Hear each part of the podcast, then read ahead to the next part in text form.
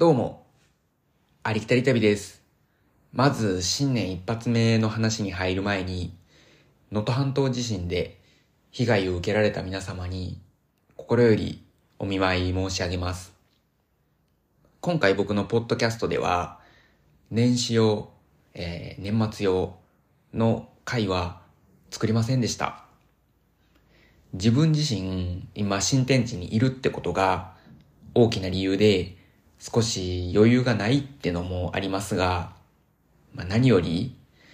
世界では戦争が起こっていたりと、僕の気分ではなかったので、えー年末年始どちらも控えさせてもらいました。悲しい話から入りましたが、改めて今年もありきたり旅をよろしくお願いします。新しい場所でまた出会った人といろんな話を作れたらなと思っています。さて、今回はニュージーランドの話になります。それでは、初めからどうぞ。どうも、ありきたり旅です。今回のお題は、僕がマレーシアでずうずうしくも2ヶ月ほど居候させてもらってたというか、まあ、ホームステイをさせてもらってた時に、えー思いついた話題になります。で、マレーシアにいた時に1ヶ月半ほどをかけて、え大陸側、半島側と言えばいいのかわかんないんですけど、そっちの方のマレーシアを、え1ヶ月半かけて回って、ボルネオ島を1ヶ月半以上かけてマレーシア回りたいなと思っていた矢先、縁があって、えーマレーシア人、マレー人の家、まあもう山奥なんですけども、すぐそこに先住民の方たちとかもいて、そんなところで暮らしていました。びっくりすることに、滞在するにあたって、なんとお金もいらないって最初から言われてて、ただただ、くっちゃね生活を、えーそのマレーシア人の家族と一緒にやってました。で、えー村に住んでいるので、まあ、かなり山奥で住んでいたので、えーシャワーはもちろんありません。なので、すぐ横の川で体を洗うか、こう、水を溜めてあるドラム缶というか、まあ、樽みたいなのがあって、それをこう、桶ですくって、こう、水をバシャーンとこう、体にかけて洗うっていう、まあ、そんな田舎生活を楽しんでました。で、そこのね、お母さんのご飯が本当に美味しくて、当に美味しくて、本当にずうずしく長いこと滞在してました。そろそろ出ようと思い始めた時に、まあ、何かギフトをやっぱりね、これだけお世話になったから送りたいなと考え始めて、で、その時に、あ、そういえばこのニュージーランドでこの話を言ってなかったって思ったものがあるんです。ギフトで言うと、僕はニュージーランドって考えると、グリーンストーンを連想します。で、これは一応一般的に、えー翡翠なんですけど、えーマオリ語ではポーナムと言います。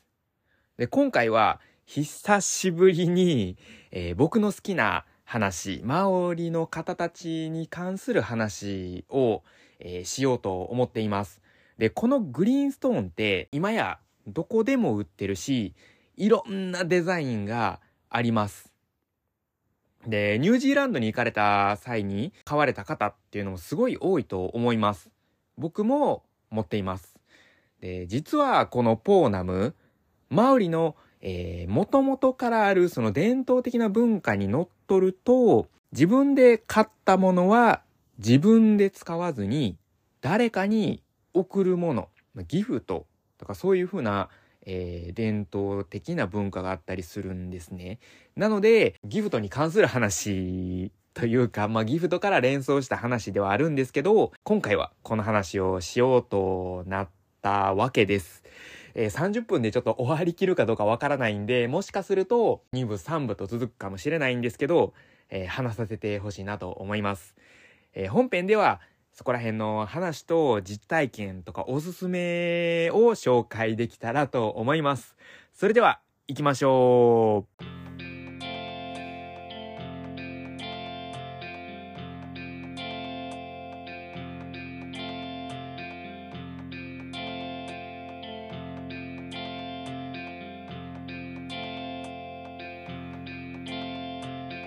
はい、始めていきましょう。さて、久しぶりにマオリに関する話で、もうめちゃくちゃワクワクしてるんですけど、まとまりのある話ができるかどうかと、興奮しすぎて、まあ大丈夫かな。えー、まずはね、やっぱりこのポーナム知らない方の方が多いと思うので、そこから紹介していきたいなと思います。このポーナム、今ニュージーランドにいてる方とか、ニュージーランドを旅された方とかだったらわかると思うんですけど、小さなお土産屋さんから専門店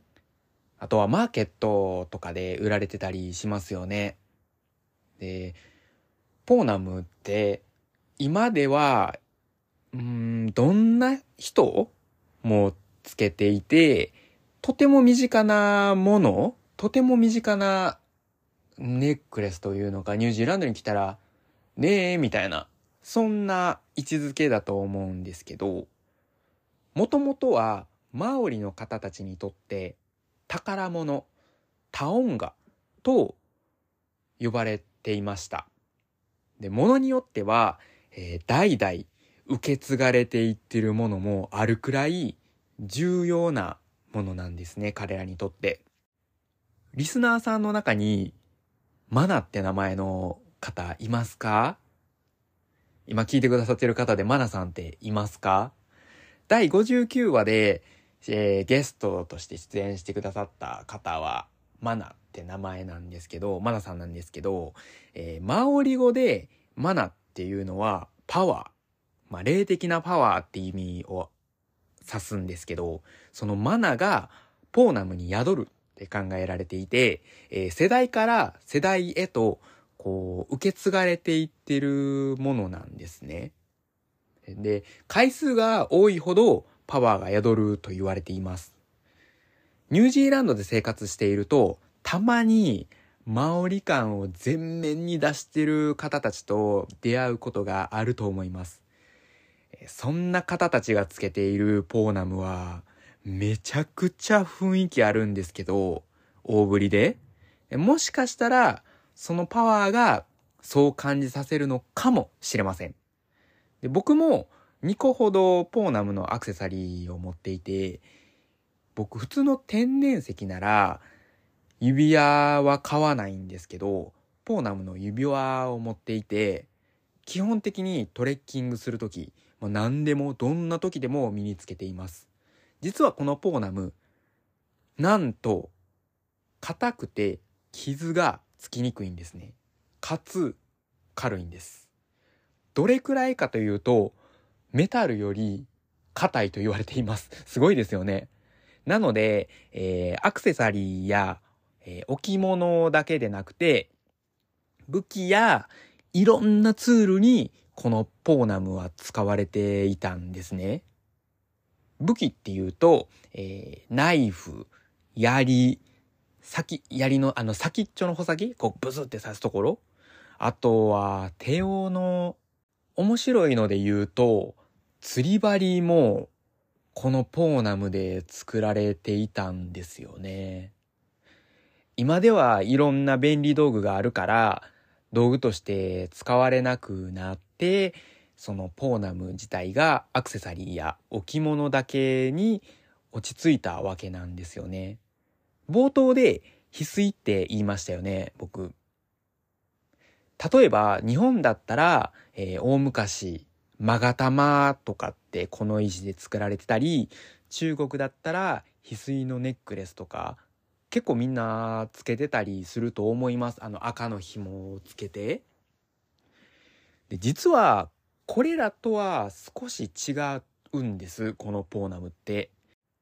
翡翠って実は2つあって、えネフライトとジェイダイドと分けることができます。このポーナムはネフライトの方で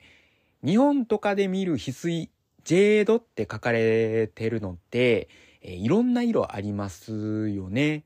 結構昔に仲良くなったフランス人のおじいちゃんから買ったネックレスも確かジェードで天然石に詳しい友達曰く珍しいタイプらしいんですよね。そう、僕のはちょっとね、あの脱線しましたがね。あら？違うかな？アゲート？アゲートだったかな？あの、ちょっと忘れてください。昔の話なんで、あの、いい例があるかなと思って出したんですけど、ちょっとこれ自信がないです。すいません。多分色が違うから、間違いですね。うん。すいません。あの、土日になると、吉祥寺の井の頭公園ってありますよね。クリエイターズマーケット的なのが、えー、僕が東京で働いてた時にあったんですけど、今やってるのかなあの人もいるのかなちょっとあの もしいてたら教えてほしいです。どうなんやろ色で言うとカラフルな色味だったり、薄めの緑だったり、うん、綺麗な緑っていうんですか？なのは、ジェイダイド、ジェイダイト の方で、深緑の方がネフライトと、ざっくり言うとそんな感じなんですね。で、僕が持っているのは、どちらともニュージーランドのポーナムで、えー、もっと詳しく言うと、ネフライト、えー、薄緑の翡翠だったとしても、それがニュージーランドのものかわからないところがあります。特に普通のお土産屋や普通のアクセサリー屋とか、もろもろ、何と言えばいいのか、マオリのプライドを持ってるところは、もしかしたら大丈夫だとは思いますが、思いますが、えー、ニュージーランドのものじゃなかったりすることがあるので、気をつけてください、ほんと。また他には、安いものは絶対に買わないでください。ニュージーランドのポーナムは本当に傷がつかないんですけど、簡単にが傷がつくものは偽物って言われてますので、買われる際は注意してください。もし買われたポーナムが簡単に傷がついていたりとかしたら、それはもしかしたら偽物かもしれません。一応僕の持ってるものは全然傷がつかないので、あの、まあ、それがクオリティがいいかどうかっていうのは置いといて、まあ、簡単に見分ける術がそうなんだと思います。はい。で、そういえば、このニュージーランドのポーナムは、いろんな鉄の成分が入って形成されてるから、えー、深い緑になるって、えー、聞いたことがあって、あと、その、硬いから加工も大変って聞きましたね。鉄が入ってるから硬いのかな？だから傷つきにくいのかな、成分とかその加工について僕全くわからないんですけど、いろんなポーナムのお店に通ってたんで、当時、いろんな知識がつきましたね。実は僕加工、グリーンストーンの加工はしたことあるんですね。ただその他の石を加工したことがないんで違いが全くわからないですね。いつかはね、例えばこう、ルビーの産地とか行って加工できるところとかで教えてもらいながら、こう、加工何面体とかであるじゃないですか。あのダイヤみたいに。なんかああいうの作ってみたいですね。はい。さて、ここまで聞いてくださった方は、このマニアックな話に最後までついてきてくれる方だと思います。ここからがより詳しい内容になります。っていうか、これを知ってないとポーナムについて知ったかぶりはできないですね。はい。始めていきたいと思うんですけど、このポーナムって、そのポーナムって名前のものだったら全部翡翠なんでしょうって言われると、実は当たっているようで当たってないんですね。この言葉が当てはまるのはグリーンストーンと表記される場合だと思ってもらえたらいいと思います。これは僕が今のところそう理解してるってだけなんですけど、おそらくこの理解、解釈で、えー、いいと思います。今のところは間違いない理解と解釈なんじゃないのかなと思っています。なので、えー、今まで僕はグリーンストーンっていう言葉はあまり使ってませんでした。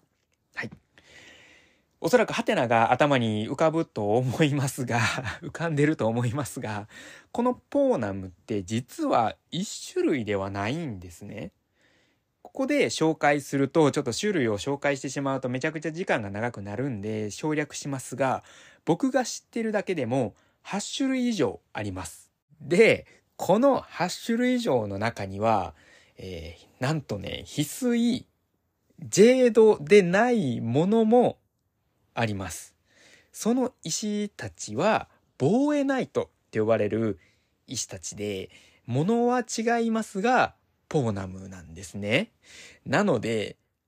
ポーナムイコールグリーンストーン、グリーンストーンイコールポーナムって認識は正しいんですけど、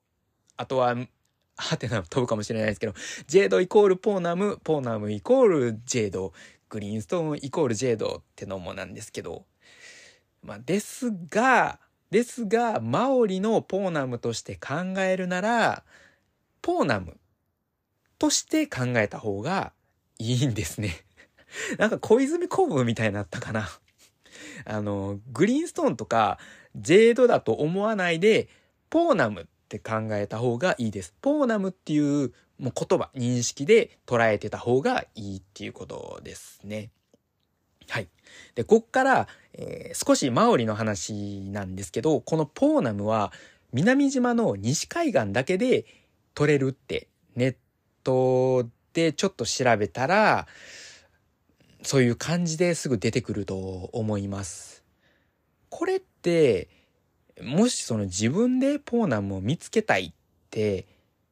思って探したことある方は、他の地域でも出るやん、あるやんって思われたと思います。実は僕もそうで、詳しく言うと、伝統的なポーナムはってことなんですね。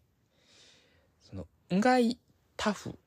で、アオテアロアでニュージーランドで一番たくさんいるって言われてるマオリの部族なんですけど、その人たちが西海岸のウエス,、まあ、ウエストコーストのどこかで採取して、彼らが掘ったものが、あの、採取する場所って、まあ、有名な川とかがあるんですけど、まあ、それで採取した、え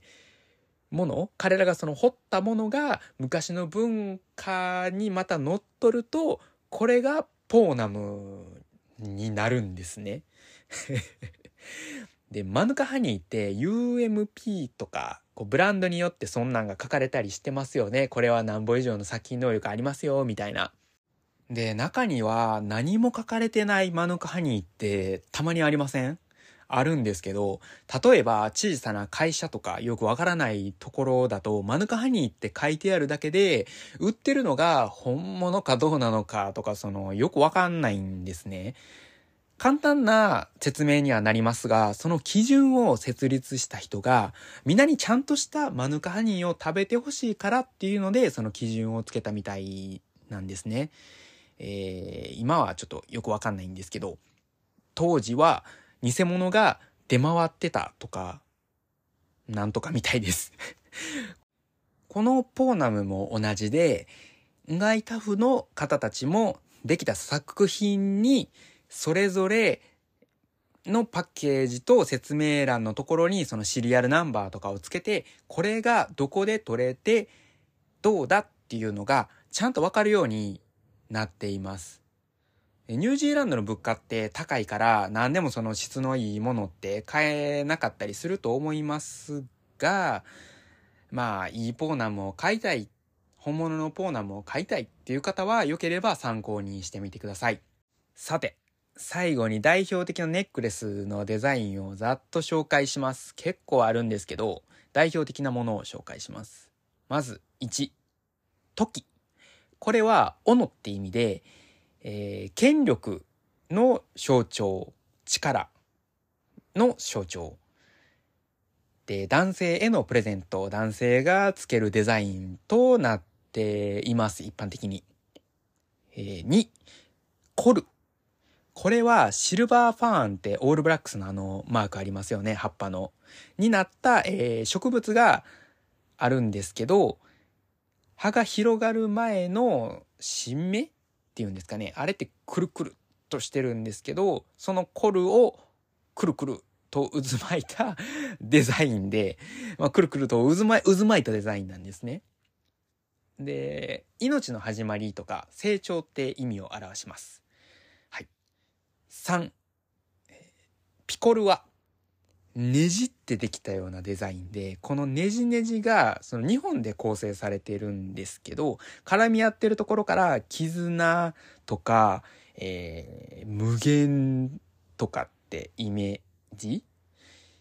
意味もあって、えー、永遠っていう意味を表しているそうですね。この二つは、えー、コルと、えー、ピコルアは、女性に好まれている形になりますね。はい。4、引く。クジラの尻尾の形ですね。これは成功とか自信、まあ、マオリを象徴するデザインだそうです。5、ヘイマタウ。これはちょっと僕 発音に自信がないです。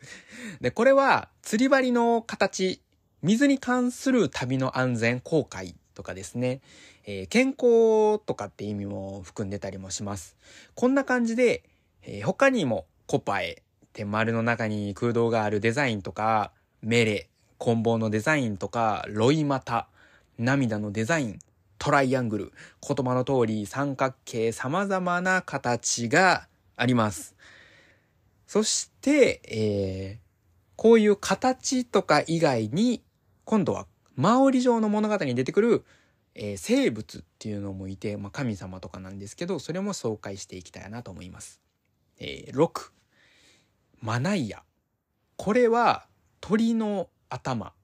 人間の体、魚の尾びれを持つ守護神だそうです。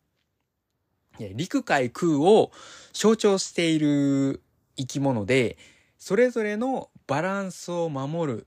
とか、そんな意味ですね。かなりスピリチュアルな意味がたくさんあります。今もしかしたら一番欲しいかもしれないな。どうやろう。どなたか僕にプレゼントしてくれませんか？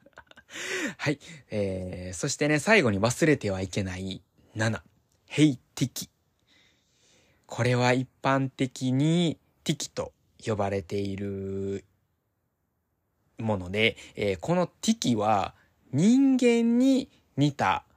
様相で先祖を表現しているみたいです。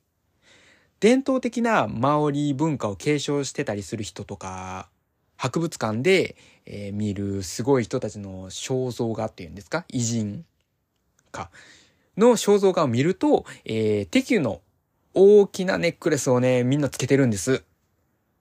で、まさに、これは、先祖代々からもう代々受け継がれていってるもので、もう幸運はもうもちろん、つけてる人の安全、先祖からこう守られてるって意味合いなのかな。うん。で、あと、かっこいいのが、過去、現在、未来をつなぐと言われてるんですね。もう中二病かもしれませんが、めっちゃかっこいいですよね。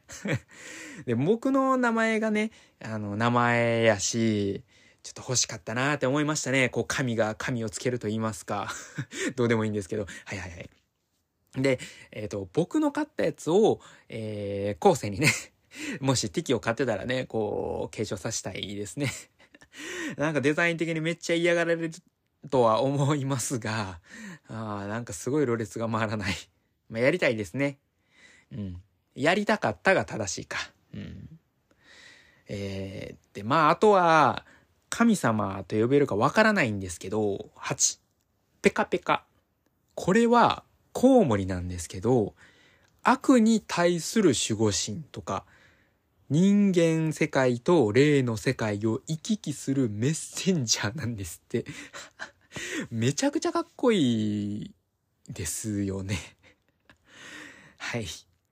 まあ、8つほどざっくり紹介しました。もっとデザインはあるので、自分の好きなデザインを現地でぜひ見つけてください。ありきたり旅、エンディングです。この話の始まりで、マオリの伝統的な文化に従うなら、ポーナムは誰かに贈るものって話をしたと思います。ですが、今回この話をするのをやめました。なので、えー、今回はグリーンストーンの紹介編で、あと2部作ってしっかり紹介しようと 決めました。知ってる限りのことの紹介にはなりますが、一応マニアなので、それなりに話せることはあります。ニッチな内容にはなりますが、ニュージーランドで生活し、キウイの方たち、マオリの方たちと一緒に生活をする中で、何か助けになれば幸いです。今回はこれぐらいで終わろうと思います。それでは、ほな